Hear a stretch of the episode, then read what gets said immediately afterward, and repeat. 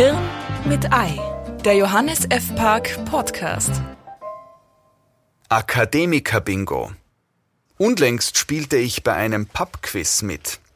Sie kennen das bestimmt. Freiwillige rotten sich in Gruppen zusammen, betrinken sich und offenbaren unter Anleitung eines Zeremonienmeisters gewaltige Lücken in der Allgemeinbildung. Kollektives von zunehmender Berauschung begleitetes Nichtwissen. Das ist eine akkurate Beschreibung des Geschehens. Akademiker-Bingo trifft es auch ganz gut. Mit Millionenshow für gesellige Alkoholiker könnte ich auch leben. Wichtig ist aber noch, in jeder Gruppe gibt es immer ein Arschloch, das alles weiß. Nur nicht in der eigenen. Wenn ich Ihnen verrate, dass meine Mitspieler ausnahmslos äußerst sympathisch waren, ist über den sportlichen Erfolg der Unternehmung eigentlich alles gesagt. Aber mir geht's ohnehin um etwas anderes. Eine Kategorie betraf Musik, die den Teilnehmern kurz zu Gehör gebracht wurde, dann wurden Fragen gestellt. Man muss sagen, es ist bizarr, wie Quizverantwortliche ihre Fragen an der Lebenswirklichkeit passionierter Musikliebhaber vorbeiplanen. Dabei erwiesen sich die ersten Takte Musik ja noch als erfolgsversprechend. Ich brauchte nicht einmal ernsthaft nachzudenken, um Titel und Interpret des Liedes zu identifizieren.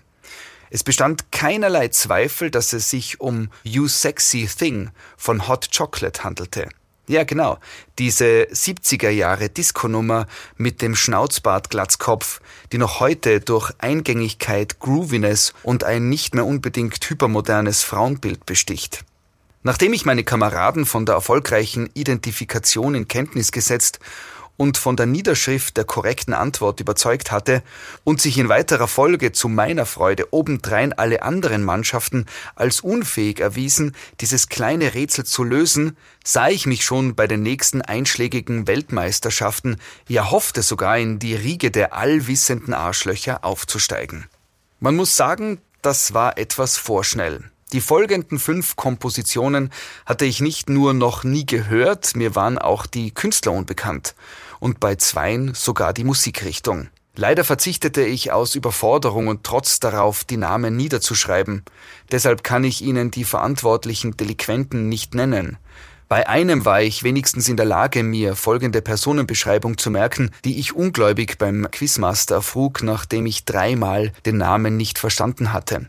Rapper hat einen ohnehin schon furchtbaren Country-Song des Vaters von Miley Cyrus in ein epochales Hitparadenverbrechen verwandelt.